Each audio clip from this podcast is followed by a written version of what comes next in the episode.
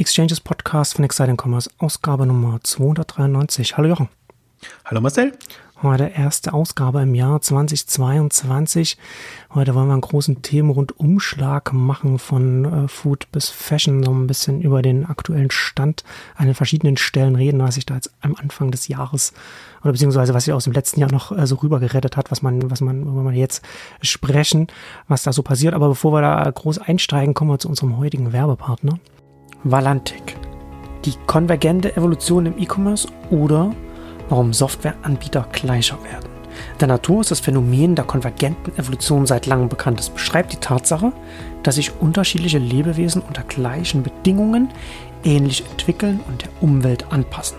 Eine konvergente Evolution ist auch hinsichtlich der Anbieter im E-Commerce eine spezielle Softwaregattung mittlerweile festzustellen. Unter den sich schnell verändernden Marktbedingungen kristallisiert sich heraus, dass funktional breite und architektonisch möglichst kleinteilige Lösungen dominieren. Und das bringt dann mit sich, dass das Wertversprechen der Softwareanbieter oft ziemlich ähnlich ist. In der Folge sind Unterschiede schwer zu bewerten. Hier setzen Valantic als systemagnostischer Dienstleister an und bewerten den Fit der Anforderungen mit den in Frage kommenden Systemen. Mit über 70% Abdeckung der verfügbaren Commerce-Technologien stehen die Chancen gut, dass Valantic die Expertise von über 600 Kollegen zielführend einbringen können. So findet Valantic das passende System und setzt es entsprechend der kaufmännischen, organisatorischen und technologischen Spezifikationen dann gemeinsam mit ihnen erfolgreich um. Wer mehr erfahren möchte, findet, findet da mehr Informationen unter www.valantic.com slash k5 www.valantic.com slash k5, also k und dann die Zahl 5.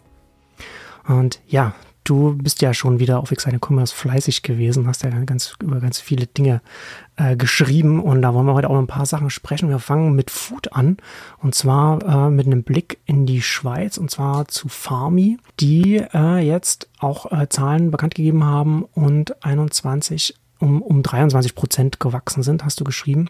Und was ich bei denen, würde ich gerne, was da kannst du vielleicht, vielleicht was dazu sagen, wie die sich jetzt aufgestellt haben, weil die habe ich jetzt immer ein bisschen als das Schweiz, als das Picknick der Schweiz gesehen. Und du schreibst jetzt aber, dass sie sich auch ein bisschen äh, bei, bei Knusper jetzt äh, mehr äh, inspirieren lassen bei ihrem Modell.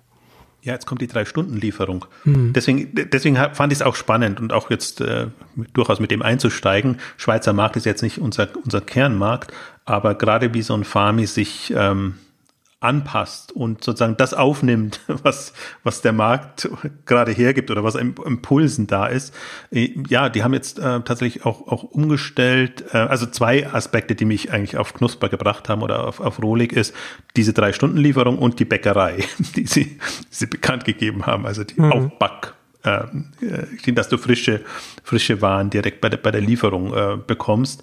Weil ansonsten war tatsächlich eher Richtung Richtung Picknick mit, mit festgelegten Zeiten und, und alles sehr berechenbar.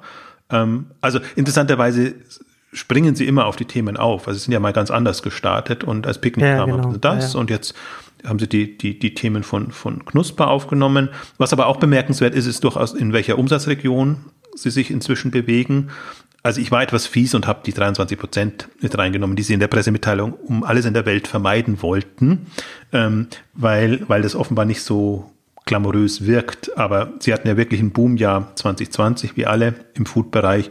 Und ich finde auch die 23 Prozent sind jetzt eigentlich noch ganz gut. Und ich finde es immer interessant, gerade jetzt rauszufinden, wie lief denn 2021 im Vergleich zu 2020. Mhm. Ja. Und da sind sie eigentlich noch ganz gut weggekommen kommen, finde ich. Und sie haben halt auch sehr, deswegen ist ja mal gut, da, in, auch dann reinzugucken, sehr auf, aufgeklamüsert, wie, wie sich die äh, Warenkörbe letztendlich entwickelt haben. Und ähm, äh, sie hatten mehr Lieferungen äh, natürlich jetzt in, in, die, in 2021 erheblich mehr als 2020, weil die Warenkörbe eben wieder auf ein vernünftiges Maß zurückgegangen sind, sage ich jetzt mal. Also die, die Akutsituation mit Lockdown ähm, war 2021 nicht so da. Ähm, aber jetzt habe ich es nicht genau da. 30 Millionen, glaube ich, ungefähr war der. 32 Millionen Schweizer Franken sind sie jetzt. Ja, und das ist, ist für die Schweiz ja durchaus jetzt schon eine Dimension. Also gerade ja. weil Fami auch immer so ein bisschen belächelt wurde, jetzt als Spätstarter, nachdem Le Shop, was es jetzt nicht mehr gibt, was im Mikro ja. drin ist, und, und Coop at Home, was es auch nicht mehr gibt, was in Coop CH äh, drin ist, ähm, schon vorangeprescht sind und einfach ja zehnmal so groß sind, also jetzt langsam nicht mehr zehnmal, sondern drunter. Und da sieht man halt, dass mit dem Ansatz ähm, Chancen bestehen. Und was mich ja freut, ist, dass weiterhin ein Spezialisierter da ist, der einfach rein aus einer Online-Sicht und eben mit Last Mile Delivery so klassisches Food and Delivery, wie ich mir es eigentlich so vorstelle, da ist. Und ich finde ehrlich gesagt, obwohl jetzt Gorillas und Co. ja gehypt ist, finde ich das Segment nach wie vor spannender, weil ich es für relevanter halte. Jetzt erstmal für die Masse, Wochenbestellungen und, und wirklich so die, die Produkte des tägliches, täglichen Bedarfs geliefert zu bekommen. Ich finde, da ist noch so viel Potenzial da, dass man gar nicht unbedingt jetzt nur immer auf die Gorillas und Co. gucken muss, die für sich ja. genommen auch spannend sind, aber ja, aber das ist ja, kann man ja auch einfach äh, den, den Vergleich ziehen, was ist der größere Markt, die Supermärkte oder, oder die Spätis. Und da ist natürlich äh, in, den, in den Supermärkten ist natürlich ein viel, viel größere Umschlag ähm, als in den, in den Spätis, die mit Gorillas und Co. abgedeckt werden. Wobei man das natürlich nicht eins zu eins übersetzen kann, aber man kann ja ungefähr daraus schon ein bisschen die, die potenziellen Marktgrößen und, und die, ja, die Nachfrage auch ablesen. Ja, es ist, also es ist interessant, dass du, du hast ja damals als Picknick angefangen hatte und da, deswegen habe ich Farmi auch so im Kopf, weil du es als eins der ersten oder, äh, also als du und ich glaube ich auch hatten ja erwartet, dass das Picknickmodell relativ zügig auch von anderen, auch vielleicht von etablierten dann auch kopiert wird. Und das ist dann gar nicht so in dem Ausmaß passiert. Und aus der Schweiz war Farmi so, dass da was also was, was auch bei mir so im Kopf geblieben ist. Und interessant, dass sie dann jetzt auch sich ganz schnell auch äh, von anderen, sage ich mal, in Anführungszeichen inspirieren lassen. Ja, sie versuchen halt ihr, ihr eigenes Modell zu entwickeln ja. und nehmen das auf, was da ist. Und es ist ja immer schön, wenn man so ein bisschen Ideen bekommt und, und Erfahrungswerte auch bekommt. Und äh, ich würde jetzt auch, ich würde sie zum Beispiel jetzt nicht als, als, als jemand, der klont äh, in dem Sinne so, so brutal bezeichnen, ja. sondern der halt das aufnimmt und, und einen, für ihren Markt ein eigenes Modell entwickelt. Und deswegen, wir haben ja diese 2022, wenn wir so ein bisschen vorausblicken, haben wir ja jetzt speziell im deutschen Markt, also ich wollte noch eins ergänzen auf dein Picknick-Thema, weil die Option ja immer ist, dass auch ein Farmi über die Grenze nach Deutschland kommt oder hm. nach Österreich, ne? Und dass die dann, wenn Picknick eben nicht schnell genug ist, das von, von unten auf ausrollen. Aber da haben sie sich jetzt schon auf den, auf den Schweizer Markt ähm, konzentriert. Und von dem ausgehen, wenn wir jetzt so ein bisschen über die Themen 2022 sprechen. Also Knusper haben wir jetzt den Schnellstart in München gehabt. Ähm, im, für Februar ist ähm, Frankfurt, Rhein-Main ähm, angekündigt. Und gleichzeitig äh, sind die Stellenanzeigen von Odo oder ehemals Kolonial, Kolonial aus ähm, Norwegen ähm, immer noch da. Die wollen aber eher in Berlin starten, so wie ich das ähm, verstanden habe. Und ja, ja, guck mal, ob die mit Knusper mithalten können. Also witzigerweise immer noch, es gibt sehr viele, ich hätte fast gesagt, Fans oder alles, was ich über Knusper in München höre, mhm. positiv. Mhm. Also einmal genutzt und immer wieder genutzt. Das hat man selten. Also einmal genutzt hat man öfter, ja. aber meistens wird man dann irgendwie untreu, weil es halt dann doch nicht hundertprozentig klappt. Ähm, also deswegen ist das schon noch, haben wir eine separate Ausgabe schon gemacht gehabt, äh, so ein bisschen Orientierungspunkt so hätte ich fast gesagt, die Latte, ich würde die Latte würde ich jetzt nicht sagen, aber Orientierungspunkt ähm, für das Segment. Und was Oda jetzt macht, bin ich eben sehr gespannt, ähm, was, was die, mit welchem Modell und welcher Form die da in, in den deutschen Markt kommen. Also ich denke, das wird uns ähm, im Laufe des Jahres irgendwann mal, wird, wird das relevant sein. Ähm, und dann können wir dann separat nochmal was machen, weil da gibt es eigentlich auch ganz gute Daten, weil die über Schenewig ähm, investiert sind und die dann auch immer so ein bisschen zahlen. Vergleichsweise mhm. spät, aber immerhin äh, über Norwegen und, und das, was sie halt, also gerade das Rebranding äh, bieten. Also wird uns noch begleiten, glaube ich. Ja, genau. Das ist natürlich dann immer dann interessant, dass man über, über den, den Investor-Umweg dann ein paar Startup-Zahlen bekommt. Ähm, lass uns kurz noch bei dem Thema bleiben und noch kurz über Picknick ähm, reden.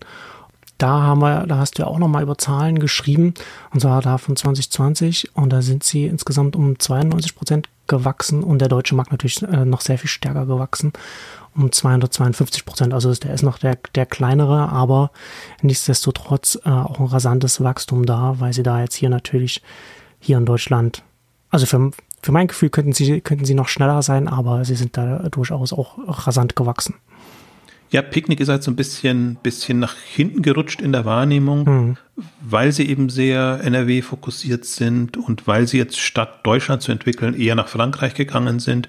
England steht noch an, haben wieder viel Geld bekommen, also ähnlich wie, wie Rohlig Knusper im letzten Jahr ja auch große Finanzierung ähm, be bekommen und ähm, sind an der Lagerautomatisierung, sind an der Optimierung, also es sind alles so Themen, äh, das macht es nicht unrelevanter, ist aber jetzt halt erstmal nicht so super spannend, wenn gleichzeitig andere Wettbewerber da kommen und man sich andere Modelle an, angucken kann. Ich habe es deshalb auch mit reingenommen, weil das ging ja so durch die holländische Presse dann erstmal, ähm, um, um, um einen Orientierungspunkt zu haben, weil die ja immer mit ihren Zahlen sehr fluffig in Anführungszeichen unterwegs sind, hm. äh, weil sie immer die zwölf Monatswerte hochrechnen. Und sie hatten da immer so Runrate von 500 Millionen für 2020 ausgegeben, jetzt für 2021 eine Milliarde. Und deswegen, das lag jetzt relativ nah dran, was nicht hätte sein müssen. Ähm, ähm, und insofern sieht man eigentlich, dass die jetzt so auf ihrem geplanten Weg sind. Und wenn man es jetzt mal in der Zeithistorie anguckt, ähm, schon noch super dynamisch unterwegs sind, obwohl sie halt dann im Grunde nur ein regionaler Player äh, momentan sind. Deswegen dachte ich oder bietet sich natürlich an, jetzt die auch jetzt hier nochmal reinzunehmen, ähm, um um einfach zu zeigen, die sind am Radar und ähm, im Grunde ist das nach wie vor spannend. Äh, wir hatten ja in der Knusper-Ausgabe auch darauf hingewiesen, so Knusper hatte sich zu einem Vergleich hinreißen lassen zu Picknick und zu, zu den Gorillas und Co. und hat sie da eben vergleichsweise niedergemacht oder sagen wir herausgestrichen, was denn nicht so gut ist. Ja. Und die zwei Punkte, die sie ja aufgeführt haben, war im Prinzip die Edeka-Abhängigkeit und diese starren Lieferzeiten. Ja. Das letzte finde ich ja nicht so, sehe ich ja nicht so problematisch, aber die Edeka-Abhängigkeit ist natürlich was, wo, wo man da noch gespannt sein kann, wie sich das, ob es da mal noch Spannungen geben wird. In jetzt nicht, nicht, nicht in absehbarer Zeit, aber jetzt mal in fünf plus Jahren, sagen wir mal, im zehn Jahres äh, äh, Horizont. Ja, man muss halt sagen, die Picknick hat sich rekonfiguriert, nenne ich es jetzt mal, im, im letzten Jahr. Sprich, die ganzen ähm, nationalen Gesellschaften ähm, wurden umgebaut, sodass hm. Edeka jetzt am Internationalen beteiligt ist. Sie haben ja, ja die Einkaufsgemeinschaft äh, mit, mit Edeka noch gegründet. Das heißt, die haben das jetzt ein bisschen anders aufgestellt, weil sie jetzt eben in, in mehreren Ländern unterwegs sind und ähm, ja offenbar sich äh, entschlossen haben, dass tendenziell wohl Edeka der Partner ist oder wie auch, wie auch immer. Also andere machen es ja, Gorillas jongliert ja da auch gerade extrem rum. Die, die, gehen ja in jedem Land irgendwie Partnerschaften mit großen ähm, Ketten ein. Ähm, also in England, in, in, in Holland, in, in, in Deutschland, in Deutschland noch nicht. Flink war es. Jetzt habe ich mich doppelt, doppelt vertan. Also die, die ähm, versuchen immer die, die Sortimentsprobleme quasi mit Partnern zu lösen und teilweise deren ähm, Einrichtungen zu nutzen, sprich Supermarktflächen bei den, bei den großen Flächen ähm, zu nutzen und eben auch Sortimente. Das ist ja gerade so ähm, eine, ich nenne es jetzt mal Krücke, ähm, die, die sie machen müssen, um auch schnell voranzukommen. Also da ist ein Picknick ein bisschen anders aufgestellt, ähm, aber bleibt ein, bleibt ein dynamischer spannender Markt und ich glaube, mehr, recht viel mehr gibt es da auch gar nicht zu sagen.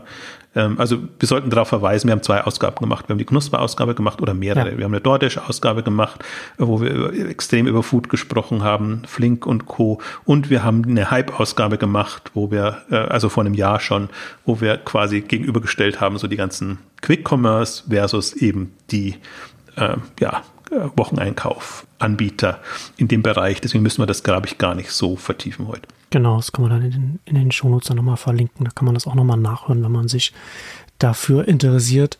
Ist auf jeden Fall interessant, weil Picknick, das Modell, natürlich auch auf dem ländlichen Gegenden dann auch äh, nachhaltig betrieben werden kann. Also da, aber da aber gleichzeitig natürlich schon viel mehr Wettbewerb jetzt. Ähm, und da bin ich schon sehr, bin ich, also das, ich finde, dass gar nicht so abzuschätzen ist, wie sich das dann mal so, so ausbalancieren wird langfristig. Aber das macht es ja dann um, umso interessanter, gerade auch für uns. Da haben wir immer hier Sprä Gesprächsstoff. Und jetzt kommen wir aber mal was zu was ganz, ganz anderem. Und zwar zu Fanatics, die jetzt mit 30 Milliarden US-Dollar äh, sogar schon bewertet sind. Also, ähm, wie haben sie ja, wie, wie, wie, hat das, wie hast du geschrieben? Wie haben sie sich, wie nennen sie sich jetzt? Leading Global Digital Sports Platform, also so Merchandise ähm, und ja, auch mittlerweile auch in NFTs mit drin, also, also digitale Collectibles, äh, Sachen, die man sammeln kann, also was, was halt für Fans, in dem Fall dann Sportfans, dann äh, interessant ist. Und ich glaube, dass das für so einen, für so einen Anbieter, der, der, der auf so ein, sich auf so ein Thema spezialisiert, ist es schon gerade eine sehr interessante Zeit, weil sich da einiges an, an Dingen da äh, aufmachen. Ja, das hast du jetzt schön formuliert. Oder man könnte jetzt auch sagen, der auf diese Themen aufspringt. Also Fanatics bin ich sehr fasziniert, weil das Unternehmen finde ich spannend. Das ist leider eben nicht an der Börse, deswegen kann man es nicht so genau beäugen. Aber was die in dem Fanprodukte Merchandising-Umfeld äh, gebaut haben, in den USA oder jetzt versuchen sie es ja auch in, in Deutschland, ist schon faszinierend. Also die wirklich das ganze Merchandising quasi für die Sportvereine und, und für andere Partner übernehmen und teilweise eben auch personalisiert arbeiten können, ähm, wenn, wenn irgendwelche aktuellen Geschichten sind, also so eine Mischung damit haben. Das war so ihr, ihr Hauptstandbein bisher. Jetzt haben sie halt so ein paar sind sie ein paar Dinge angegangen, jetzt im letzten Jahr eben auch durch die Finanzierung. A, haben sie eine, eine große Finanzierung gemacht, um Richtung China zu gehen und, und dort voranzukommen. Haben sie nochmal eine ganz andere Kapitalstruktur gemacht, fand, fand ich bemerkenswert.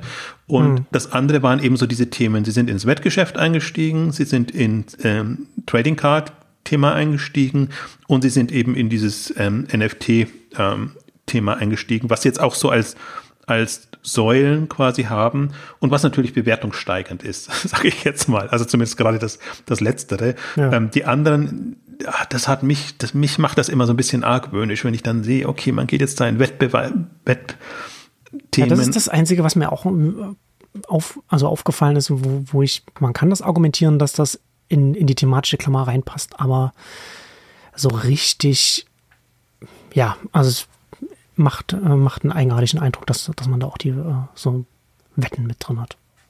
Ja, sie sagen halt von der Argumentation her, sie argumentieren über die Kundenbasis hm. und dass sie halt zunehmend jetzt in eine Richtung kommen, wo, wo haben die ganzen Fans ja.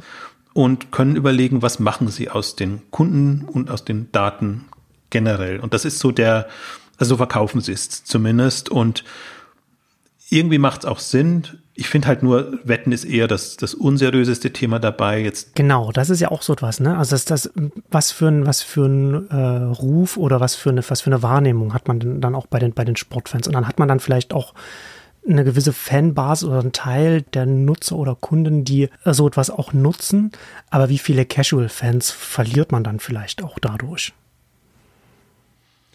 Also ich, ich finde es auf jeden Fall, man sollte es am Radar haben. Ich habe es auch deshalb, nehme ich das immer ganz gerne rein. Also man kann nicht jedes Mal, wenn sie irgendwie eine Finanzierung oder irgendwas mhm. haben, was machen, weil es eigentlich unspannend ist. Aber ich dachte immer, so ein Jahresupdate bietet sich ganz gut an. Und ich habe es auch deshalb so ein bisschen mit reingenommen, weil ja parallel Signal Sports United als auch der große Sportplayer ich muss, ich muss echt immer, ich muss immer so lästern. Der, der große Sportplayer mit den Iconic Brands hm. äh, an die Börse gegangen ist und die sich ja auch so verkaufen als äh, quasi jetzt der globale Sportanbieter. Also wir haben dazu auch zumindest in unserer Börsenausgabe haben, haben wir was dazu gemacht. Was im Wesentlichen sind sie nur im, im, im Fahrradbereich und im Tennisbereich und haben es andere so ein bisschen schleifen lassen. Deswegen ist das alles hm, schwierig. Aber sie haben jetzt an der Börse hätten sie die Chance. Und ich finde, das ist so der, das sind so die Gegenpole, aus welchen Richtungen man kommen kann. Ne? Das eine ist so eher klassisches Handelsgeschäft ähm, mit ein bisschen digital und Und all dem. Und dann hast du so ein Fanatics, die aus dem Fanbereich Merchandising kommen und sich da auch erweitern. Und bei Fanatics finde ich halt spannend, also denen traue ich jetzt natürlich alles zu, ähm, weil die können sich mit allem Möglichen noch ergänzen. Die können sich eine Sport-Community anlachen, ja. ähm, sie können die, diese einzelnen Geschäftsfelder, die sie jetzt haben, ausbauen, die können dann auch wieder abspalten und so. Das ist ja auch durchaus, dann ist ja alles so ein bisschen Einkauf, Verkauf, äh, Ankauf, Verkauf, so muss man sagen. Ähm, also deswegen, aber die beiden hat man jetzt und die kann man sich angucken. Ich finde, beide muss man sich ein bisschen skeptisch angucken. Also wie gesagt, bei, bei Netflix ist ein bisschen nach unten gerutscht jetzt bei mir in der, hm. in, in, in meiner positiven Wahrnehmung. Und sagen wir, Stigner Spots United, würde ich jetzt mal sagen, wenn ich es positiv formuliere, ist so der Underdog, wo ich mich jetzt überraschen lasse, was da noch kommen kann. Und das kann man intensiver verfolgen. Und da kommen jetzt auch im Januar dann schon die Zahlen, die haben das Geschäftsjahr ein bisschen auch wieder schiefer. Ähm, und dann sieht man mal, wie, wie, wie das da ausgegangen ist und was sie, was sie bewirken können.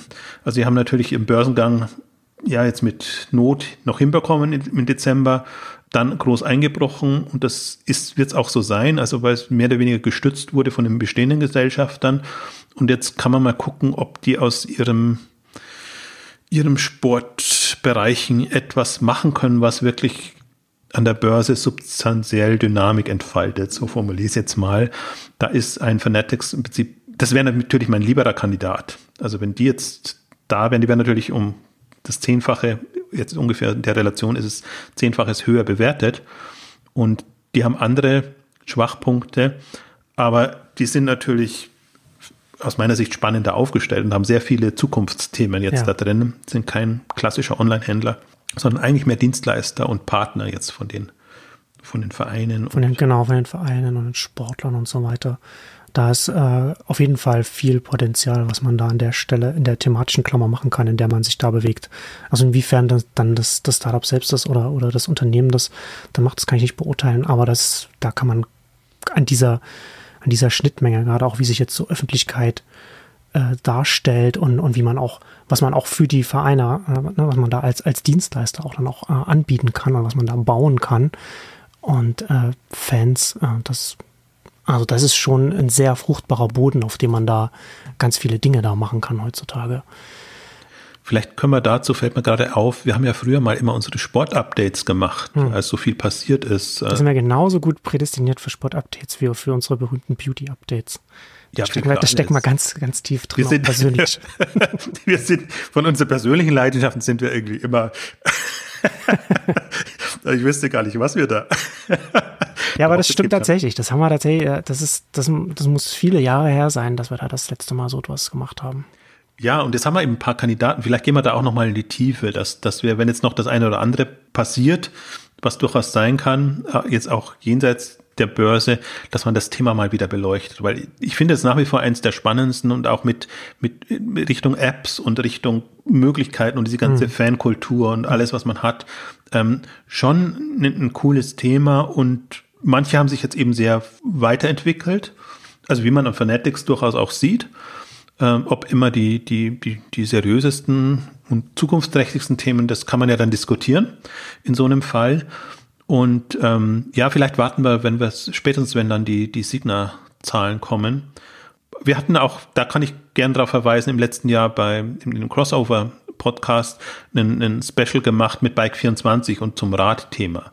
Was, was aus meiner Sicht eine der, der gelungensten Ausgaben war, also jetzt nicht, und zwar kein Selbstlob sein, aber weil, weil, weil, weil wir alle Themen so durchgegangen sind. Mhm. Ähm, Handel, äh, Hersteller und, und die ganze Situation jetzt in diesem durchaus boomenden Fahrradmarkt, an dem Beispiel von Bike24 eben versus äh, jetzt in, dem Fall dann Fahrrad.de oder, oder Rose Bikes mit, mit eher herstellerseitig. Und, und da haben wir es wirklich mal an, anhand von einem Thema durchdekliniert ähm, was tatsächlich auch die Herausforderungen sind. Aber das ist ein bisschen in eine andere Richtung gegangen, als wir das üblicherweise machen. Wir wollen ja doch ein paar Innovationsthemen dann dabei haben. Ich warte ja immer noch auf die ultimative App, die das Thema abdeckt und auf so vieles warte ich speziell in dem Segment. Ja, aber das ist das ja, das ist ja so ein, das ist ja letztendlich, ne, also deswegen finde ich das ja auch ähm, ganz spannend, also nicht nur Sport, auch, auch so Mode und auch, auch so Beauty und sowas, ähm, weil da ja auch ganz viel auch, ähm, auch Emotionen einfach mit drin ist, mit der man dann auch, mit dem man dann auch arbeiten kann, hat man anderes als jetzt an anderen, anderen äh, Produktkategorien. Ähm, kommen wir jetzt erstmal zu, zu Arrive. Ähm, die haben 20 Millionen eingesammelt für schnelle Lieferungen. Also Quick Commerce hast du ja vorhin auch schon angesprochen gehabt. Hier sind wir jetzt nicht bei einem, bei, bei, bei einem Händler selbst, sondern bei einem Dienstleister, der die schnelle Lieferung dann bereitstellen will. Ja, das ist, ist ganz interessant. Arrive haben wir schon mal irgendwo erwähnt äh, im letzten Jahr, ähm, weil es einen hellhörig macht. Im ersten Moment ganz schwieriger Fall. Hm. Im, Im zweiten Moment sieht man, dass es ein Fast AF gibt in USA, ähm, die eigentlich, glaube ich, mal die Inspirationsquelle waren, wenn ich das richtig verstanden habe. Nur jetzt klafft da ein bisschen eine Lücke, äh, weil sich Fast AF schon noch eher für Produkte des täglichen Bedarfs positioniert und äh, Arrive aber auch so wie du es beschrieben hast, als Dienstleister für Marken. Und für höherwertige Produkte. Deswegen ist das jetzt für mich so zwischendrin, zwischen hm. Fast AF und Enjoy.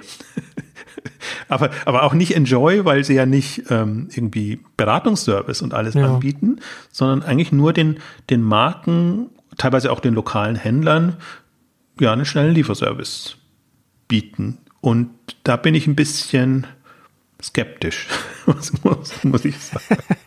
Das ist noch sehr, noch sehr äh, diplomatisch ausgedrückt. Ich glaube, da sind wir beide ein bisschen skeptisch, solange man da nicht irgendwo noch hört, wo, wo, wo der Hebel ist, dann das auch alles ja nachhaltig auch zu gestalten. Ja, also ich glaube, in beide Richtungen ist man skeptisch. Ne? Wie wollen die, also entweder sind sie Dienstleister, dann sind sie unter der Haube, ja. dann macht die Arbeit alles die, die Marke oder der lokale Handel etc. Dann ist es nicht sehr glamourös. Oder sie wollen eine Endkundenmarke werden, dann haben sie halt ein Frequenzproblem tendenziell. Dann müsst ihr immer, ah, jetzt will ich mal was schnell haben, jetzt muss ich bei Arrive mal gucken. Und, und so weit denkt man ja nicht, sondern man kommt ja dann eigentlich eher immer vom Händler und dann hat man die Option, gibt es das eben auch schnell oder nicht schnell.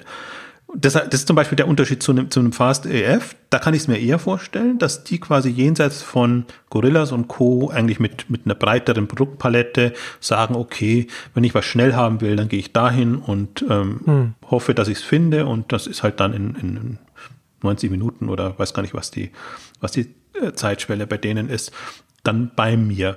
Und das ist so ein bisschen da, wo sich Arrive in eine eigenartige Richtung jetzt entwickelt hat. Also deswegen würde ich es fast jetzt näher bei einem Enjoy sehen inzwischen. Aber halt mit dem Manko, wo bleibt die Servicekomponente? Ja, und ohne die Servicekomponente, wo bleiben dann die Einnahmen? Also ich meine, so eine, so eine schnelle Lieferung, die muss ja dann auch irgendjemand bezahlen.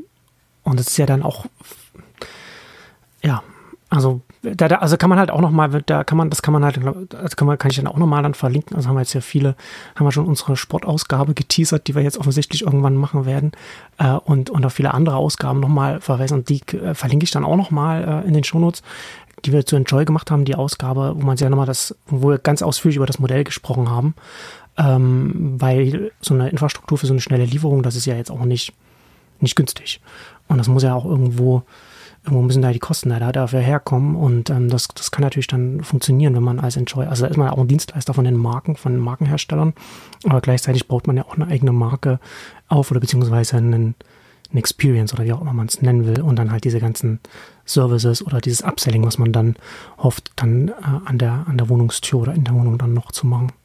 Also deswegen also momentan, also entweder ich habe es einfach noch nicht verstanden oder ich bin noch zu geprägt von dem, was ich mich anfangs wahrgenommen habe. Ich bin da gerade sehr am Schwimmen.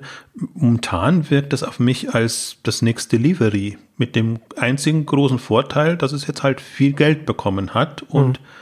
und anders vorgeht und eigene Lagerdepots hat vor Ort die tendenziell auf Kommission bewirtschaftet werden können. Also ich sehe schon ein paar Hebel und ich finde das auch, ich finde es ja auch nicht unspannend, deswegen habe ich es ja auch gebracht, gerade weil beide Finanzierung bekommen haben, Fast AM mhm. und, und ähm, Arrive.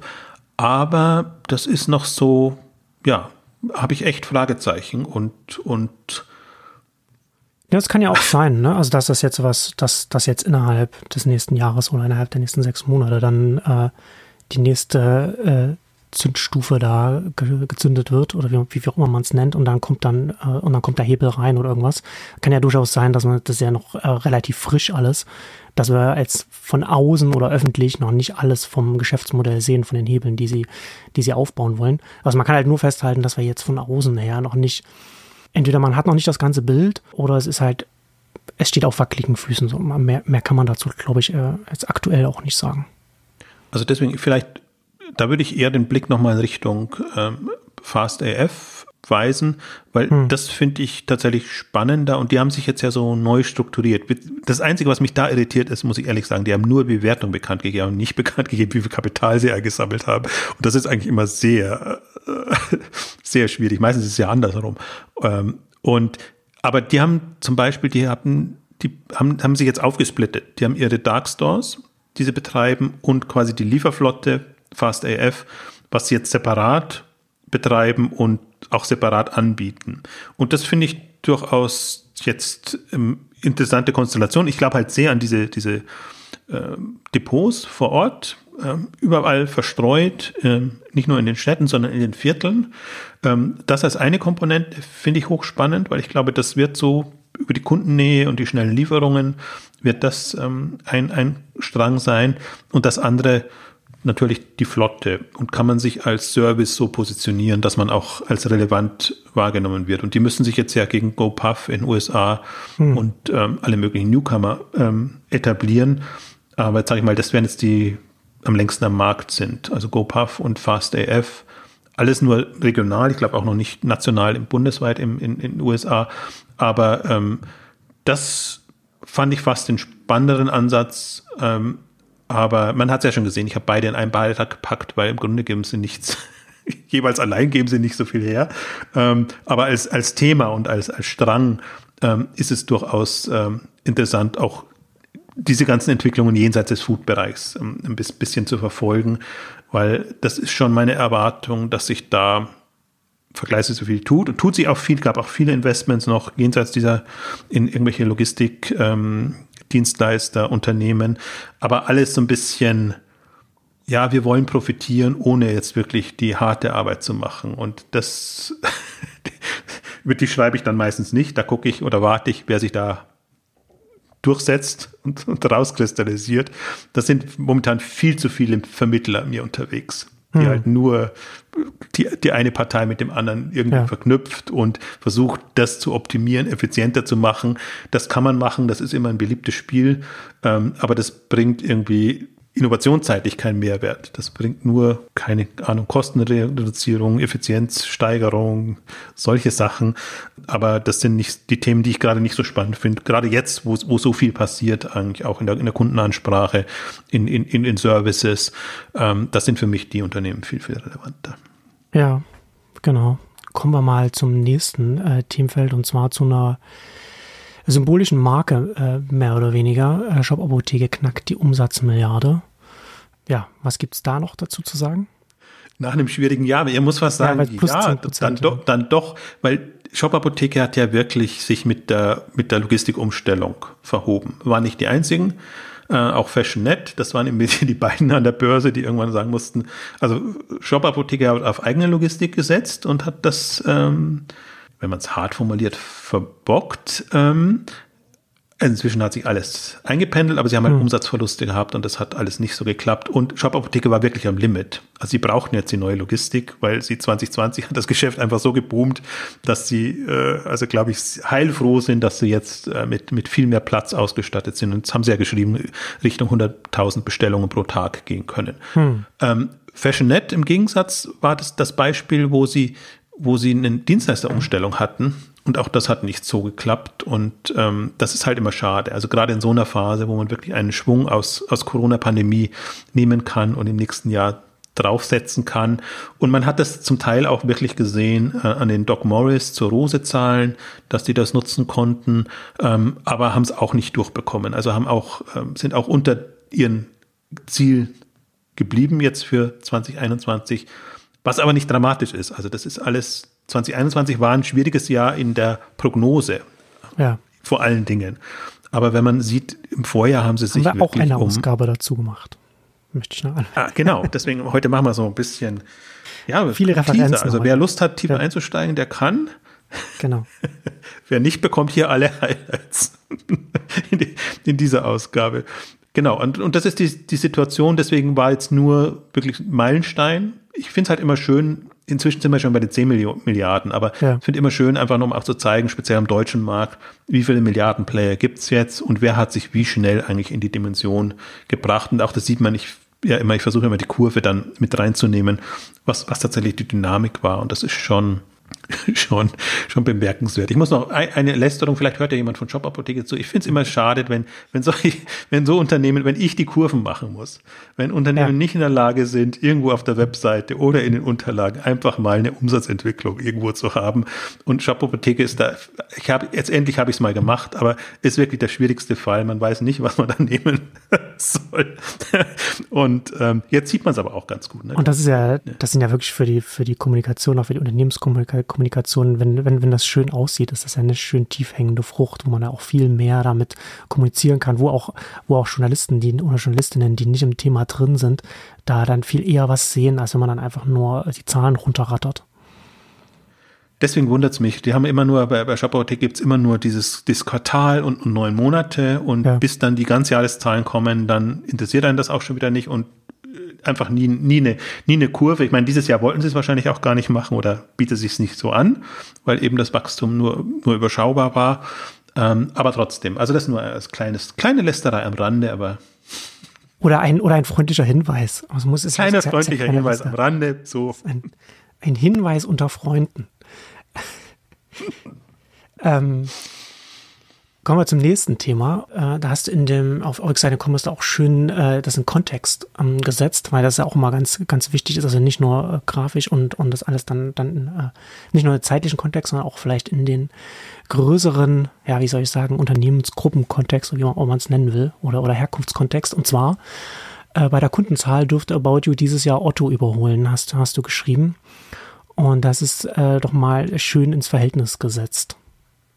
Ja, das ist für mich vor allen Dingen immer spannend. Also A finde ich es interessant zu verfolgen, wo steht About You in der Kundenzahl im Vergleich zu einem Asus, im Vergleich zu einem äh, Zalando etc., ja. wo sie natürlich noch hinterher sind. Ja. Aber im, gleichzeitig finde ich es halt in der, in der Otto-Gruppe auch spannend, weil Otto ja gerade vor der Herausforderung steht, wie sagen wir, dass wir ein relevanter Marktplatz-Player sein können. Und das ist wirklich eine Herausforderung, finde ich, weil die Umsatzdynamik nicht so ist, dass man jetzt sagt, das ist jetzt der, der geht durch die Decke, da muss ich dabei sein. Und deswegen haben sie jetzt seit einer Zeit schon umgestellt und kommunizieren die Kundenzahlen und haben da jetzt eben, also die letzte Zahl, die sie kommuniziert haben, war eben auch, sie sind jetzt knapp über 10 Millionen Kunden bei Otto, wo man immer denkt, ui, das ist aber doch eher überschaubar, aber der Preispunkt ist eben höher, weil sie viel auch im Elektroniktechnikbereich mhm. ähm, verkaufen, im Möbelbereich. Ähm, insofern ist das, ähm, passt das schon zusammen, aber ist halt jetzt nicht der x Milliarden, x 10 Milliarden äh, Player, äh, wo ich irgendwie wahnsinnig viele äh, Nutzer dann, dann bekomme. Und im Vergleich dazu ähm, hat jetzt eben finde ich, About You sehr auftrumpfen können, wobei man da wieder einschränkend sagen müssen muss, dass es natürlich europaweit ist. Also die generieren jetzt die ganzen Kunden natürlich außerhalb Deutschlands. Otto.de ist wie, vorwiegend in, in, in Deutschland selber. Ähm, aber trotzdem, also sie kommen da jetzt richtig ähm, schön voran und an den About You-Zahlen war ja, war ja mehreres spannend. A, jetzt, wie geht's so nach dem Börsengang vor einem halben Jahr? Ähm, B, wie geht die Internationalisierung voran, was sie ja extrem forcieren. Und ähm, beides war einfach interessant, das jetzt nochmal zu sehen. Sie sind jetzt relativ früh mit den Zahlen gekommen, weil sie ihr Geschäftsjahr eben ähm, am 28. Februar ähm, endet, also ein bisschen jenseits der Quartalslogik sind. Und das, der letzte Punkt, den ich jetzt auch interessant fand an den Zahlen, wie ist das Weihnachtsgeschäft gelaufen? Das ging jetzt nur bis Ende äh, äh Ende November, also der, der Dezember war da jetzt eigentlich nicht drin, aber trotzdem. Und die haben da auch ähm, ja, äh, haben das auch, ähm, sind auch auf die Themen eingegangen. So ist eine schöne neutrale Formulierung. Ähm, und, und haben eben gesagt, ja, Black Friday eigentlich ganz gut gelaufen, also wenn man die Preise entsprechend reduziert hat. Mhm. Und ähm, Nachschub keine Probleme. Das fand ich sehr interessant, weil parallel auch die Asos-Zahlen ähm, erschienen sind und die schon im Nachschub Probleme haben und die halt auch ähm, ja, schon, schon andere Herausforderungen haben. Das andere ist, was, wie geht's About You an der Börse? Auch im Vergleich speziell interessant, weil About You hat so 45 Prozent Wachstum oder je nachdem, welche, welchen Zeitraum man nimmt, auch, auch mehr bekannt gegeben und ist an der Börse eingebrochen. Asus hat sensationelle 5 Prozent Wachstum bekannt gegeben und ist ähm, durch, die, durch die Decke gegangen. Was ist da? Ja, das, das, das, das, da wundere ich mich auch bei dem, also nicht, dass wir jetzt hier auch noch anfangen, über Aktienkurse zu reden, aber da wundere ich mich schon bei About You, wie, sich, wie das da an, an der Börse ist. Was, was ist da deine Vermutung, dass man das, ja. dass das so unterschiedlich wahrgenommen wird von den Märkten? Also die, die Gründe sind tatsächlich, Asus geht jetzt in das, in das Prime-Segment, also in das, ja. das bessere Börsensegment. Das war der eigentliche Auslöser für, die, für den Kurssprung. Und About You hat halt, sitzt halt in derselben Falle wie alle, die nach dem Börsengang nochmal investieren wollen. Und das ist, die Bilanz sieht halt wirklich schlimm aus. Also die Topline super. Ich finde auch, wie sie jetzt nach Corona weitergekommen sind, wie sie Expansion vorantreiben und so. Ähm, alles super, aber die, die anderen Kennzahlen, das ist schon, also Marketing sehr, sehr hoch und Bottomline sehr, sehr schlecht. Also jetzt mal rein nüchtern betrachtet. Ne? Die Gründe sind natürlich, wir investieren in die Auslandexpansion, wir gehen da voran, aber in der Börsenwahrnehmung wird ja. das nicht wahrgenommen. Also wieder ganz klassisch so der Zeithorizont, mit dem man da aufs Unternehmen drauf schaut. Ja, und, und das ist immer sehr bedauerlich, weil im Grunde hat About You nichts falsch gemacht, also fast in, in, in keinem Segment, also sowohl jetzt in dem Handelshauptgeschäft als auch dann ihr, ähm, ihr Servicegeschäft, ähm, was, was sie jetzt ja um, umgebaut haben. Also alles, sieht gut aus in der Umsatzentwicklung und im Grunde haben sie alles, was sie an Versprechen gemacht haben, auch hinbekommen. Wie gesagt, es kann sein, dass sie da ein bisschen am Preis oftmals gedreht haben. Also ich habe About You wieder nur so wahrgenommen. Abverkauf, Abverkauf, also äh, Schnäppchen, Schnäppchen, Schnäppchen, so muss man muss sagen. Äh, Im Vergleich zum Beispiel zu einem Zalando, wo ich das äh, weniger äh, stark wahrnehme. Und ähm, sie haben aber sehr, die üblichen Aktionen gemacht. Sie haben gesagt, okay, ähm, Black Friday ist für uns auch immer eine Möglichkeit, um Leute zur App zu bekommen. Also ein klassisches Thema, dass sie, dass sie da lieber Anreize schaffen und sagen, okay, in der App kriegst du halt nochmal mehr, mehr Rabatt und, und, und solche Aktionen. Also das ist im Prinzip gelernt, haben sie die ganzen Jahre vorher auch schon gemacht. Das heißt, sie haben immer schon gute Argumente, um nicht zu sagen Ausreden, damit sich das, damit das, dass das sinnvoll ist ähm, das zu machen. Aber das ist jetzt eigentlich auch das Schöne. Jetzt haben wir es an der Börse, jetzt kann man das alles sehr direkt verfolgen und also sie müssen halt diese, diese Kompromisse machen. So schön sie dann in ihren Kooperationen und Marketing-Eventen und Geschichten sind, so auf der einen Seite, streichen sie natürlich auch immer schön raus. So schwierig wird es dann, wenn man auf die Kennzahlen insgesamt guckt. Hm. Besser, etwas besser wird es dann schon, wenn man sich die Märkte einzeln anguckt also natürlich Dach sieht schöner aus und ist auch profitabel als jetzt der ganze Rest, sage ich jetzt mal etwas uncharmant und speziell die ganzen neuen Länder. Aber wenn ich jetzt mal der Argumentation folge und sage, versuchen das ja immer klar zu machen über, wie schnell können wir in einem Land Fuß fassen und wie viel kostet uns das und, und wie reagieren die Kunden da, dann äh, sagen sie ja immer, das ist, je öfter sie das machen, umso besser wird das. Und das sind halt schon immer riesen Marketingaufschläge, die sie da machen, wenn sie in einem neuen Land starten, äh, mit Influencern, mit allem drum und dran oder so, damit man sie erstmal wahrnimmt. Und ähm, dann geben sie eben an, ja, hat sich das durchgesetzt, welche Relevanz haben sie und, und vor allem, wie, wie kommt, kommen die Kohorten quasi voran. Ja, ja. Und da bin ich jetzt mal gespannt, ob sie das durchhalten. Das haben sie ja in den, in den, in den Unterlagen, also in den IPO-Unterlagen sehr schön dargestellt und eigentlich ein sehr, ja, also ein strategisch gutes Bild geliefert. Also ich, ich sage ja immer, das ist, das ist, die Börse überfordert das alles, aber für jemand, der sich wirklich für E-Commerce und Strategien interessiert ist, das ist das hochspannend. Und da About You eben dann eine andere Richtung geht als ein Zalando, Asos, Buhu und die anderen, die wir halt schon, schon online haben, ist das, ist das spannend zu verfolgen. Also deswegen fand ich das nochmal, ja, bemerkenswert. Und ich habe alle, alle, gerade in dem Beitrag habe ich alle wirklich spannenden Charts reingenommen, eine ganze Fülle ähm, sodass man sich einen schnellen Überblick machen kann. Aber die, die Unterlagen geben nochmal noch mal um einiges, einiges mehr her. Also kann ich, kann ich sehr empfehlen, gerade im Vergleich auch nochmal zu den, zu den Börsenunterlagen. Hm. Kommen wir noch zu ein paar Jahresenddeals. Und auch nochmal, hast du ja bei Otto schon, schon die größeren Sachen, Möbel und so angesprochen. Und da sind wir ja auch nochmal in den Möbelsektor, und zwar Premium XL, will sich äh, Lomado schnappen. Also Lomado sagt mir selbst jetzt persönlich, muss ich sagen, sagt mir, sagt mir gar nichts. Ähm, aber ja. Aber Premium XL sagt ja was? Auch nicht wirklich. ja, eben, das ist ja der Punkt dabei. Das ist, das ist im Grunde, deswegen. Ach, gut, dass du nochmal gefragt hast. das, ja, ich habe mich jetzt gewundert. Mir nämlich auch nicht. Nee, deswegen, äh, manchmal mache ich das ja gerne, so No Name übernimmt No Name und schließt nicht zusammen. Ja. Das Spannende ist ja da nicht, dass die, die beiden Unternehmen, sondern eigentlich Verdane dahinter als, als hm. Investor. Und das war ja so, was ich mir im ersten Moment, was ich mich im ersten Moment gefragt habe, warum steigt Verdane bei einem mehr oder weniger Marktplatzhändler ähm, wie Premium XL ein? Dann ist ja meistens irgendwie was dahinter und dann versucht man ja. irgendwie noch andere dazuzunehmen und überlegt sich da was. Und man sieht ja immer nicht, was sind denn genau die Kompetenzen jetzt der jeweiligen Player, weil Marktplatzhändler wenn du auf die Webseite guckst, erfährst du nicht so wirklich, was da, was sich da tut. Du hast keine, weißt weder Umsatzdynamik noch Preispunkte noch äh, welche Sortimente dann wirklich gehen. Und ich fand ein paar Punkte da interessant, weswegen ich es nochmal reingenommen habe. Ähm, also A, die Verwandlung von Premium XL schon mal.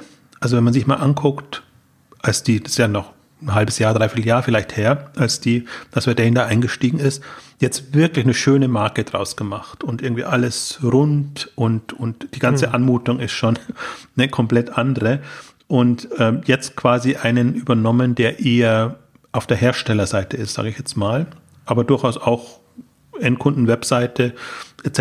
hat. Und ich vermute halt jetzt da, dass da schon so ein bisschen das, was eben in Skandinavien äh, mit Big Hammer bewährt war, auf ähm, jetzt Deutschland, aber auch, auch weitergehend übertragen wird. Und dass da tatsächlich nochmal eine, eine äh, Home and Living Gruppe ähm, gebaut wird, ähm, die einfach ähm, ja, gegen die anderen antritt. Home 24, Westwing etc. Das ist ja so ein bisschen, das, ich habe es auch deshalb nochmal gebracht, weil das hat mich wirklich wie soll ich sagen, da, da, ich verkneife jetzt mal ein Urteil, aber diese Butlers Übernahme von Home24 ja. hat mich, also man versteht ja den Grund, warum sie das machen. Sie wollen in dem ganzen Deko-Warenbereich stärker werden und Butlers ist da stark, aber Butlers hat halt auch hunderte von Filialen, hätte ich was gesagt, knapp über 100 Filialen und das ist halt ungeschickt, finde ich. Das ist, selbst wenn sich so ein Deal anbietet und er Sinn macht, wo soll das alles hinführen? Also das ist, das ist man so holt dieses, sich, man holt sich ja was ins Haus, was dann sehr viel Aufmerksamkeit möchte. Ja, wirklich Baustellen, die, man hat eh genügend Baustellen und dann muss man das auch noch machen und sie werden sicherlich einen Plan haben. Also ich, ich unterstelle ja gar nicht, dass das jetzt naiv passiert und, und irgendwie, äh, dass, dass man sich da nichts dabei gedacht hat. Aber der, der Punkt ist so ein bisschen, wo will Home24 mal sein und welche Rolle will es haben? Und sie verirren sich da in durch ihre dauernden Strategiewechseln und durch ihre, durch solche Geschichten in, in Richtungen, wo man, wo man sich fragt, ja, wo soll das hinführen? Und das, der Punkt ist ja dabei, Home24 hätte ja die Chance gehabt, so ziemlich jeden zu übernehmen und irgendwie was zu machen. Und es ist ja immer eigentlich der Kandidat, den man als erstes anspricht, weil man sagt, okay, im Grunde, also gefühlter Platzhirsch, wenn auch nicht wirklicher, da, da ist Westwing eigentlich relativ nah noch, noch dran. Ähm, das heißt, sie, sie könnten sich wirklich überlegen, ob sie nicht so eine Gruppe bauen und, und irgendwas machen. Aber nein, dann kommt dann so ein Butler-Stil. Also bin mal gespannt und, und habe natürlich auch wieder irritierte Nachfragen bekommen, formuliere ich es mal so rum, ähm, dass ich das so negativ beurteile und was ich denn da wieder nicht verstanden habe. Aber dann, dann sehe ich halt so die, die, die anderen Entwicklungen, die, die noch da sind und wer gerade in dem Möbelbereich was baut und wer auch von den Kennzahlen her einfach gut, gut dasteht. Und das ist jetzt quasi so eine, das war halt jetzt der zweite Deal, Premium XL Group, sage ich jetzt mal. Mhm. Und es, ich bin halt darauf das Thema nochmal gestoßen, durch die Börsengänge in England vor allen Dingen, wo dann ein Badhersteller oder ein anderer super spezialisierter Anbieter, in der Regel familiengeführte Unternehmen, an die Börse geht und einfach eine Größe erreicht haben und, und irgendwie ja, stehen vernünftig da. Also man konnte an denen eigentlich wenig rumgeritteln, als, als dass sie halt irgendwie vergleichsweise uncoole Player sind.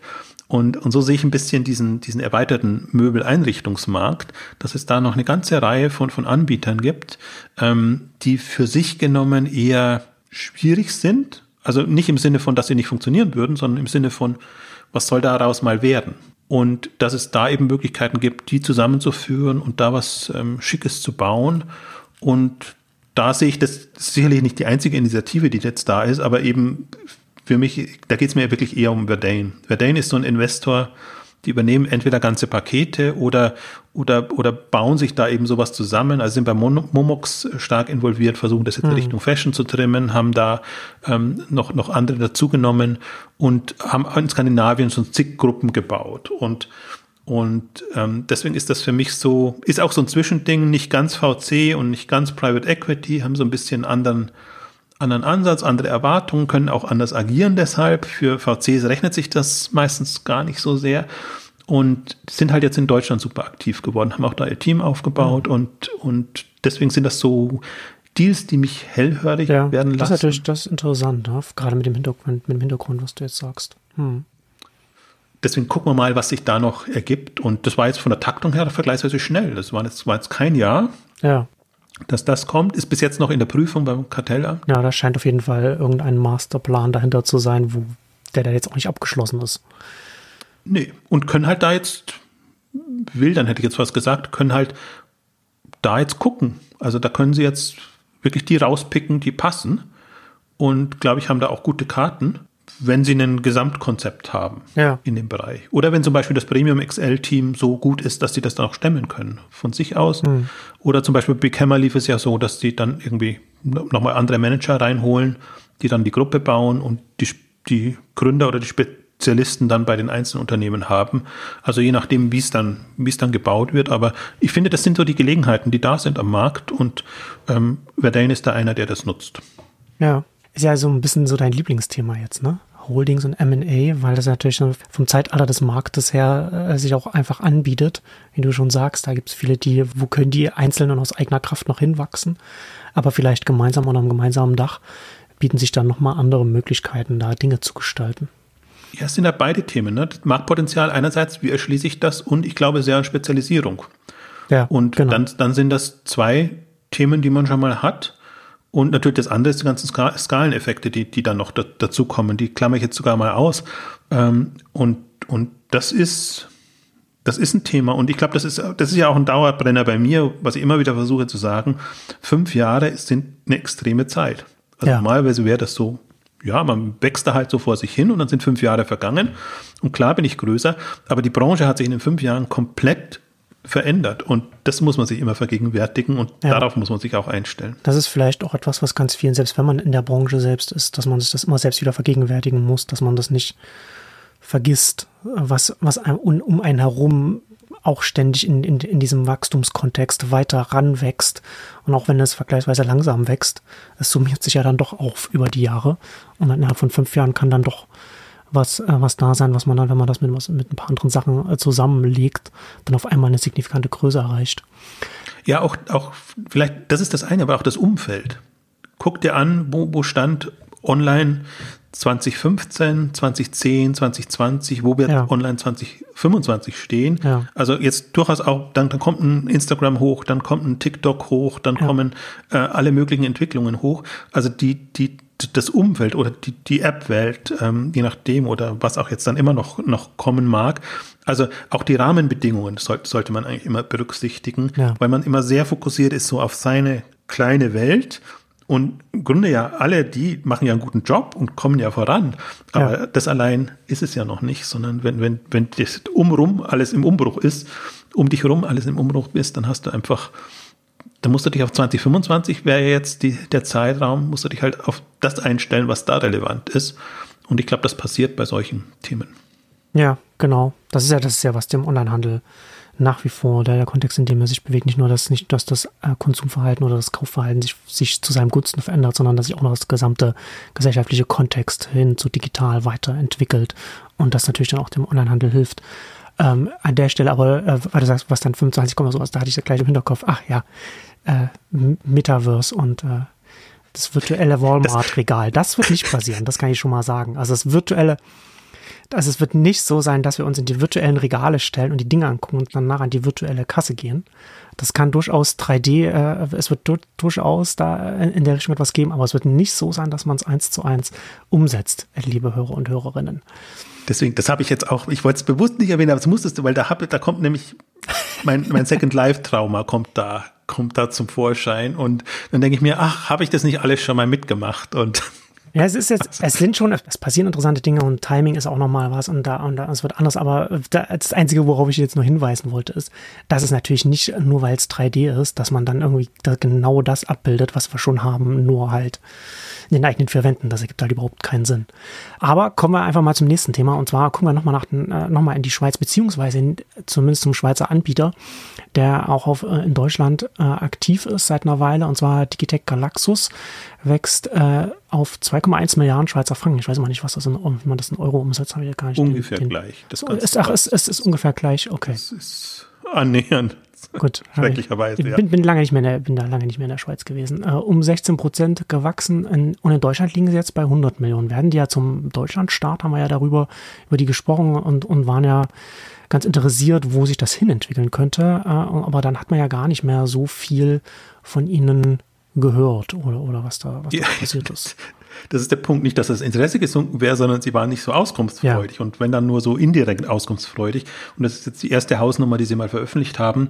100 Millionen nach ähm, ja, drei Jahren ungefähr ähm, ist nicht so schlecht und ähm, also auch mit, mit Wachstumsplänen und, und Lagererweiterungen und, und Markt- und Sortimentserweiterungen. Also nicht so, dass die wieder verschwinden würden. Klingt zumindest nicht so. Ich dachte es im ersten Moment, weil ihnen ihr Geschäftsführer abhanden gekommen ist und die das Ganze jetzt anders strukturiert haben, dann doch sehr viel stärker aus der Schweiz heraustreiben als jetzt ähm, lokal im Land. Wobei das sind ja die beiden Wege, ne? bei, bei anderen auch jetzt, bei den ganzen Online. Machst du es zentral von einem Standort, mhm. deine ganze Internationalisierung, oder versuchst du die Teams dann, dann lokal äh, aufzubauen? Deswegen, das irritiert im ersten Moment, wenn man sieht, es gibt keinen Nachfolger für den Geschäftsführer oder nur einen aus dem bestehenden Team. Andererseits denkt man sich dann, okay, das ist ähm, eine Strategie, die durchaus bewährt ist. Und ich sehe es immer im Kontext mit einem ähm, Cool Blue, ähm, die ja auch gestartet sind, mit einem AO, die auch quasi ja alle in dieses Segment rein wollen, was die offene Flanke, die einem Media Saturn und Co. Äh, da, da, bereiten, die ja mehr und jetzt durch Corona noch mehr mit sich selbst beschäftigt ja. sind, als da jetzt irgendwie den Markt äh, zu entwickeln. Und deswegen, also ja, also das, das verleitet ja immer zum Schmunzeln, weil sie ja ausgegeben haben, sie wollen in die, die Top 5 äh, der deutschen Online-Händler kommen. Da sind sie jetzt noch nicht ganz. Da ist noch Luft. Da hat erst noch ja, Verbesserungspotenzial. Aber Sie haben ja auch nicht gesagt morgen. Ja. Und, stimmt. und Sie haben es ja auch durchaus langsam angehen lassen. Klingt jetzt, klingt jetzt zu uncharmant, so ist nicht gemeint, sondern Sie haben ja den Markt durchaus getestet und mhm. erstmal geguckt, klappt Ihr Modell, Ihr Community-Ansatz, die, die, die Mechaniken, die Sie einfach auch in der Schweiz ähm, ähm, haben und die sie da erfolgreich machen, ähm, lassen sich die übertragen. Vor allem lassen sie sich übertragen. In der Schweiz sind sie ja über Elektronik groß geworden, in, in andere Segmente. Und das ist doch ein, also das ist schon mal eine Hausnummer, finde ich. Und das fand ich jetzt als Update interessant, ohne es noch bewerten zu wollen. Und hm. ähm, gerade wenn man auch die, die RO-Zahlen verfolgt hat, RO hatte eine Zeit lang Schwierigkeiten, hat sich jetzt aber wieder gefangen und, und treibt das voran. Cool Blue ist noch ein bisschen später gestartet als ähm, die der Galaxus und kommen halt so auch aus NRW jetzt regional voran, versenden aber bundesweit. Und ähm, ja, bedauernswert ist nach wie vor, dass es keinen lokalen Player gibt aus Deutschland heraus, der das wirklich diese Chance nutzt. Deswegen müssen wir uns auf diese internationalen fokussieren. Und die kommen halt jetzt aus, aus Schweiz, aus Holland und aus, aus äh, äh, England und vielleicht noch aus Frankreich, wenn, wenn Sinova sie Discount da noch ein bisschen angreift. Ähm, also, aber die, die Chance sehe ich nach wie vor da und wir haben kein, keine ausführliche Media Saturn-Ausgabe mehr gemacht. Das, das lohnt sich auch nicht. Da müsste man immer wieder dasselbe wiederholen. Neuer Geschäftsführer, alte Strategie und irgendwie die, dieselben Themen. Da kann man immer gerne auf die alten Ausgaben verweisen. Also das Potenzial ist weiterhin so da. Und ähm, ich halt, ich finde das nicht so ungeschickt wie, wie Galaxus jetzt in dem Fall das macht und da guckt man mal dann, wo sie 2025 oder, ja. oder später stehen. Genau, das ist dann auch wieder, ne? dass, dass man schaut in die, nächsten, in die nächsten Jahre. Das wird natürlich dann auch sich entsprechend weiterentwickeln. Kommen wir zum, zum nächsten Thema. Und ja, äh, MyPost übernimmt äh, Unique. Das ist jetzt nicht so, finde ich, weiß gar nicht, wie, wie interessant das jetzt das, das Konkrete ist, die Übernahme. Aber hier interessant finde ich äh, MyPoster, dass sie als Druckdienstleister für Unique äh, vorher gearbeitet haben. Also Unique ist, glaube ich, aus Berlin kommen die, ne? Ja, aus Berlin. Machen, machen Prints und Poster von Künstlern und Künstlern. Also haben sich auf äh, Prints von, von Kunst sozusagen spezialisiert. Ähm, und da hat MyPoster da schon als Druckdienstleister für die gearbeitet. Das hat er im Hintergrund dann quasi die Produkte ge gemacht, die die dann dann mh, verkauft haben oder die dann da, da angeboten wurden und hatten natürlich dann da schon, sind natürlich dann sozusagen dann in der Wertschöpfungskette schon drin gewesen und, und auch genau sehen können, ob das, welche Substanz das hat. Und Ja, äh, MyPoster hast du geschrieben, lag zuletzt 2020 bei 40 Millionen Euro Umsatz und Unique bei 26 Millionen und da auch wieder das dein, dein M&A-Thema, ne, dass man halt zusammen dann auch wieder wieder wieder ein Stück größer geworden ist und dann auch in seiner thematischen Klammer einfach dann da auch weiter weiter vorankommen kann und dann jetzt auch mehr als ein Standbein dann hat oder beziehungsweise auf verschiedenen auf verschiedenen Hochzeiten tanzt, sage ich mal. Also in dem Bereich, äh, in dem Thema, dem Beitrag geht es mir auch darum, einfach auch wieder so ähm, auf ein Unternehmen zu verweisen, was unterm Radar ist. Ja. MyPoster. Die haben sich halt jetzt wirklich in den letzten Jahren in eine relevante Größe gebracht wo man ja auch dachte, das Thema ist eigentlich schon durch, als Post-XXL übernommen wurde, als andere so ein bisschen äh, ja in Gruppen aufgingen. Und ich konnte mir das ja mal anschauen, das ist ja auch in, in München oder in der Nähe von München ein, ein Unternehmen. Und ähm, wenn man da mal einfach reinguckt in die Produktion, in den Versand und allem drum und dran, und dann sieht man halt, und ich glaube, das ist auch das, das im Prinzip das Gegenstück zu einem Unique. Unique äh, fokussiert eher auf die Künstler und darauf, dass man, dass man eben das Sortiment und das Angebot ähm, erweitert. Hm. Äh, ein MyPoster äh, fokussiert eher darauf, einerseits auf die Abwicklung, Umsetzung, dass man wirklich sowohl die Drucke als auch die Rahmen, das darf man nicht unterschätzen, das Rahmen ist ein, ist ein, ein großes, großer Geschäftsbereich dabei hm, auch, ja. dass man wirklich da das professionell hinbekommt, zig Maschinen und, und Geschichten und ja auch große Posterdrucke und kleine äh, Bilder und alles drum und dran. Also wenn du das mal siehst und auch wie effizient das letztendlich dann auch gemanagt wird in, in der Abwicklung, mhm. auch bei den, bei den Stückzahlen, dann ist das immer super eindrucksvoll. Ähm, da ist halt immer die Herausforderung, bekommt man da eine Endkundenmarke hin?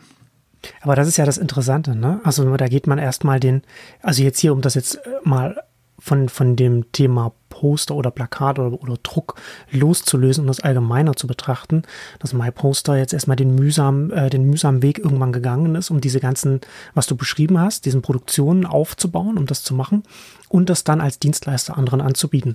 Und dann hast du dann zum Beispiel andere, die dann selbst ihre Endkundenmarken aufbauen mit deiner Dienstleistung. Und dann hast du im nächsten Schritt, äh, Jahre später, dann vielleicht auch die Option, einfach zu sagen, okay, ich als Dienstleister sehe, da, dass das funktioniert da, äh, können wir uns vielleicht zusammenschließen und können wir, können wir euch mit reinholen bei uns. Ne? Das, und das ist ja dann auch, das ist auch wieder so eine interessante Option, die sich aufmacht, wenn man erstmal den mühsamen Weg gegangen ist, so etwas aufzubauen, was nicht jeder schnell mal aufbauen kann, wenn man ein Startup in, in, in einem Bereich machen will. Also, also diese, also einfach Infrastruktur, in welcher Form auch immer. Und dann zu sagen, okay, wir, wir öffnen das und aus dieser Öffnung heraus können dann entsprechende Optionen entstehen. Wobei man dazu sagen muss, dass MyPoster kein reiner Dienstleister ist, sondern dass sich ja, das genau. eher ergeben hat, zum Teil auch genau. aus Auslastungsgründen und weil eben ein Unique dann eben Partner sucht, weil das eben nicht ihr, ihr Fokusthema ist. Ähm, aber genauso wie du es beschreibst. Und hier muss man halt auch sagen, ich fand halt das auch nochmal so sehr interessant. Da hast du einerseits, also gehypt ist es ein bisschen übertrieben bei Unique, aber das, sagen wir, gut finanzierte Startup und auf der anderen Seite hast du das eigenfinanzierte Familienunternehmen, das so aus sich äh, gewachsen ist. Also es ist junge Familie, schon, schon Gründer, Gründergeneration, aber nur mal um den, den Unterschied herauszuarbeiten.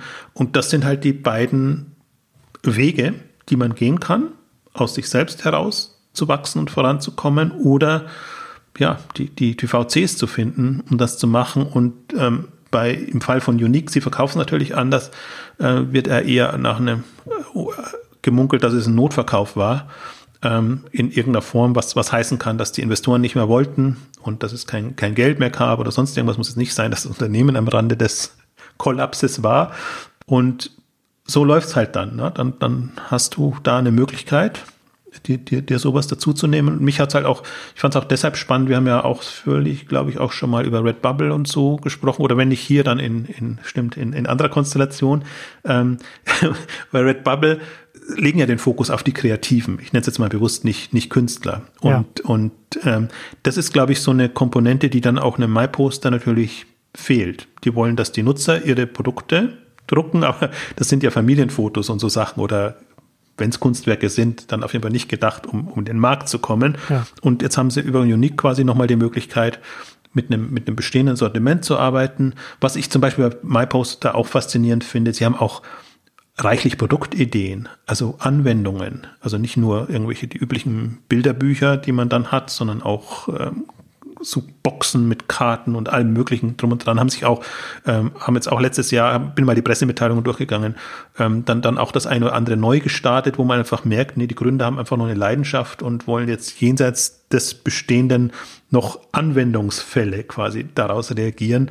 Und wir haben ja, also ich habe zumindest bei Exciting Commerce das gemacht, glaube, wir haben an einer oder anderen Stelle auch bei den Exchanges drüber gesprochen, Moonpick an der Börse, ähm, Clara Nova, Planet Art mit zum Teil Mobile-Lösungen im Geschenkebereich, Desenio ähm, als, als börsennotiertes Unternehmen auch mit einem starken Rahmenteil. Ähm, also man hat jetzt inzwischen auch schon öffentlich Zahlen. Deswegen fand ich es jetzt, es kam ein bisschen spät. Ich bin jetzt auch nicht mehr darauf angewiesen, dass man da jetzt die Zahlen hat, weil es genügend andere gibt. Aber das fällt voll in das Raster rein.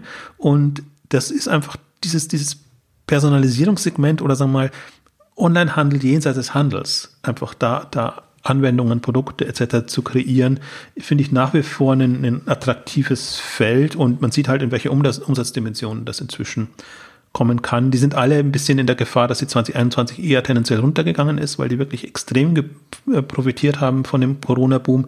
Redbubble zum Beispiel hat gerade heute vorhin Zahlen veröffentlicht, die sind 15 Prozent jetzt unter Vorjahr, haben aber auch Masken bedruckt und, und, alles Mögliche gemacht. Also ist auch nicht dramatisch, dafür sind sie 2020 so ex explodiert. Hatten wir in der letzten Ausgabe ja besprochen, wie, wie, wie sozusagen die Lage gerade ein, einzuschätzen hm. ist. Ähm, also alles halb so wild, aber deswegen großes Thema und glaube ich auch großes Zukunftsthema, weil die jetzt die Corona-Erfahrung nutzen konnten und da erstmal gesehen haben, was wäre so maximal drin und, und diese Erfahrung einfach jetzt in die, in die strategische, aber auch operative Weiterentwicklung einfließen lassen. Und deswegen, glaube ich, kommt jetzt auch so der Schritt von, von MyPoster, dass sie sagen, okay, da übernehmen wir jetzt das, vielleicht übernehmen wir noch irgendwie was, wenn wir die Möglichkeit haben, vielleicht nehmen wir noch Großinvestoren rein, etc. Ähm, also der Markt ist auch gerade wieder so ein bisschen im Umbruch nachdem er schon ein bisschen tot war, muss man auch sagen, der ganze Posterbereich, der, die Ergebnisse waren auch nicht schön. Also so zwischen 15 und 20, da, da, das, das waren jetzt nicht die Wachstumsdynamik, die da ist. Und jetzt, jetzt ist er wieder attraktiver. Ja, ja, ist interessant, wo sich das, wo sich das da noch hinentwickeln wird. Abschließend noch, noch ein letzter, ja, Deal oder Übernahme, weiß ich nicht, wie man, wie man es wie man's bezeichnet. Und zwar kommen wir nochmal zum, kommen wir noch mal in den ShopTech-Sektor. Da hat sich New Store äh, High Street Mobile geschnappt. Ähm, High Street Mobile ist auch wieder etwas, was mir jetzt nichts gesagt hat. Ähm, aber wenn ich das jetzt richtig sehe, äh, quasi Headless für, für mobile Anwendungen. Nee, andersrum, Frontend für, für, ah, für, für so mobile Anwendungen. Das ist genau das, also äh, gut, Store ist jetzt nicht genau Headless, aber das ist quasi High Street Mobile war unter meinen Favoriten, was die Frontend-Anwendungen angeht. Da war hm. Fantastic hm. dabei, ähm, ja. da war eben High Street Mobile dabei und da war, sind noch so ein paar andere dabei. Die einen machen es ein bisschen pfiffiger, die anderen machen es sehr konventionell, ähm, was halt High Street Mobile ausgezeichnet hat, dass sie sich sehr auf die Marken konzentriert haben und da wirkliche Apps, Native Apps ja. ähm, entwickelt haben. Und das, deswegen fand ich es ein bisschen bedauerlich, dass die jetzt ähm, in New Store aufgehen, weil ich so die Hoffnung hatte, das könnte auch ein, ein, die könnten auch ihren eigenen Weg gehen in dem Bereich. Aber für New Store ist es natürlich super smart, weil die kommen natürlich aus der Markenecke und können denen jetzt quasi die, die Mobile Experience, um, um ein bisschen flapsigere, also buzzwordige zu werden, ähm, ermöglichen. Und eines, also hat so ein lachendes und weinendes Auge so ein bisschen dabei. Ich fand es wirklich bedauerlich, weil das sind quasi gleich zwei jetzt abhanden gekommen, frei vom Markt, Fantastic an, mhm. Commerce Tools, High Street Mobile an, an ähm, New Store. Ähm, ich glaube aber nicht, dass das das Ende der Fahnenstange ist, sondern es eigentlich eher zeigt das tatsächlich die Notwendigkeit von den bestehenden Systemen, dass sie da ein Problem lösen müssen. Also bisherige Aussage ist ja immer Headless, Backend, alles super, wir bieten dir alles, aber bau doch deine Frontend selber oder überleg dir, was du vorne raus machen musst. Und das dann, also wenn es ein reiner Shop ist, dann haben sie das meistens noch im Angebot. Aber egal, ob das jetzt, äh, welche Kanäle das auch immer sind, äh, es kann ja auch Sprachsteuerung sein, es kann, können irgendwelche anderen Geschichte sein oder Mobile Apps oder sonst irgendwas, dann such dir was. Also wir bieten dir nur minimal Unterstützung dabei.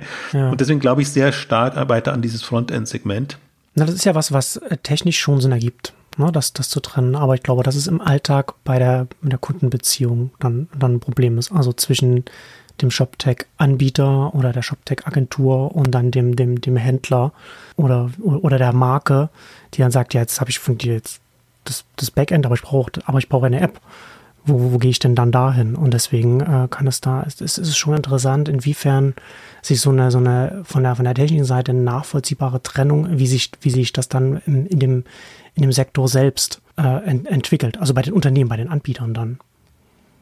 Ja, es ist so ein bisschen, ich bin da hin und her gerissen, weil im Grunde die Aussage ist natürlich, wir lassen es, wir stellen es dir frei. Also, Was ja, wie gesagt, auch Sinn ergibt grundsätzlich. Ne? Ja, eben, gibt, gibt total Sinn, aber ist, ist natürlich auch eine, eine, eine semi-bankrotte Erklärung. Ähm, auch also, das stimmt, ja. Weil natürlich die, die dafür gerüstet sind, für die ist das toll. Die machen das halt selber und haben ihre Teams und ja. alles wunderbar. So, für das Segment ist ja auch Headless irgendwie ein super toller Ansatz. Aber für alle anderen ist es schwierig. Ja. Und jetzt kommt, ist, das Problem wird jetzt nicht gelöst. Das Problem wird nicht gelöst, dass ein, ein, ein Commerce Tools Frontastic übernimmt oder äh, Newstore da jetzt das vereingemeindet und, und quasi nur für sich eine Lösung macht. Das, das ist eine erstmal eine Lösung, aber das Grundproblem bleibt trotzdem hm. da. Und ähm, so, so würde ich das jetzt auch mal beschreibend sagen. Und, und deswegen glaube ich, Frontend ist ein großer Bedarf. Das ist ein bisschen schwierigeres Thema, weil man natürlich auch, wenn man das als unabhängiger Anbieter macht, überlegen muss, wie dockt man da an am besten. Habe ja auch einen Beitrag geschrieben, bin jetzt bei Amazed, ähm, ähm, auch, auch da, also unterstütze mhm. die auch und die kommen eher so aus der Beratungs, Beratungssegment und habe im Beitrag ja auch erwähnt, es gibt noch Live-Shopping, es gibt noch unterschiedliche Ansätze, konzeptionelle Ansätze, wie man frontendseitig quasi die, die Kunden bespaßen kann. Und äh, das ist noch bei weitem nicht alles. Und die Frage ist jetzt, ob, ob es da eine Spezialisierung gibt oder ob die Headless-Lösungen quasi sich jeweils einen Pool an möglichen Frontend-Partnern ähm, anlachen und das auch aktiv promoten, weil sobald die Schnittstellen mal da sind, ist es ja auch dann auch eine, in Anführungszeichen, Kleinigkeit. Also das ist wirklich äh, mit einem Schmunzeln gesagt. Also wie auch immer das ausgeht. Oder ob, und das ist eine andere Hypothese, die ich noch habe, nicht sich so starke Frontend-Player entwickeln werden, dass die dann eher sagen, also nimm doch uns als Frontend und hinten raus gucken wir dann, was, was wir andocken. Hm. Ja, es könnte auf jeden Fall bei, der, bei, den, bei, der, bei den Markenherstellern könnte das durchaus passieren, dass da so ein starker Frontend-Anbieter sich etabliert. Das fand ich eben bei High Street Mobile so interessant, dass ich sage, okay, das war jetzt nicht das ähm, super flexibelste, aber das war eigentlich, wir haben versucht, wirklich State of the Art zu sein in allem, was so eine Marke spannend finden könnte, könnte im Mobile-Bereich. Und es muss ja dann für Marken auch nicht super flexibel sein. Ne? Das kann natürlich dann auch von Vorteil sein, wenn man weiß, okay, meine Kunden haben dann, oder Kundinnen, die wissen dann schon, wie man das bedient, zum Beispiel. Ja, und vor allen Dingen bei, bei Marken ist ja auch nicht so, die müssen keine Online-Spezialisten sein. Ja. Ne? Die sind froh genau. über vorgefertigte Lösungen oder das ist jetzt auch nicht mehr eine Erwartungshaltung. Bei dem Händler würde ich sagen, okay, der muss eigentlich schon diese, diese Kompetenz in irgendeiner Form haben. Ja. Ähm, aber Marke im Direktvertrieb ist ist eine andere Baustelle und da glaub, würde ich eher zu Standardlösungen tendieren oder hätte gar kein Problem. Außer es sind super online-affine, ausgefallene Marken. Gibt auch mal wieder da ganz klar, abhängig auch von der Produktkategorie und, und von der, von wo man sich als Marke bewegt, wo man sehr viel stärker auch sich wegentwickeln kann, was, was an anderen Produkten passiert. Das ist klar. Ja, also deswegen, ja, aber das mal beschreiben, deswegen, aber man hat schon gemerkt, so heute äh, und ich glaube, dabei sollen wir es auch bewenden lassen, so alles unterschiedlichste Themen aus unterschiedlichen Richtungen, ähm, die alle für sich an sich nicht so spannend sind, aber alle für so Segmente stehen, wo sich unheimlich viel tut und wo eine wo ein Wandel da ist, wo eine hm. Dynamik da ist. Ähm, deswegen die Herausforderung war zum Beispiel für heute auch, ja, nimmst du da jetzt ein Thema raus und machst dann eine vertiefende Ausgabe, das gibt es eigentlich nicht her. Ähm, aber gleichzeitig, ich finde, momentan ist eine der spannendsten Zeiten. Ich hoffe, das letzte Woche, das letzte Mal auch schon rausgekommen in der, in der Vorschauphase. Das ist eine ganz äh, interessante Phase, weil alles so, so, wie soll ich sagen, so semi-resignativ schon fast unterwegs ist, als ob die große Zeit des Onlinehandels jetzt vorbei ist. Andererseits siehst du aber, dass in so vielen Bereichen unheimlich viel passiert, äh, sich neue Konstellationen rauskristallisieren und einfach bestimmte Probleme auch nicht gelöst sind. Sonst gäbe es ja auch die, die Unternehmen nicht von Logistik bis Frontend, haben wir jetzt ja alles durch, durch und äh, in, in den einzelnen Branchen dann nochmal zunehmend.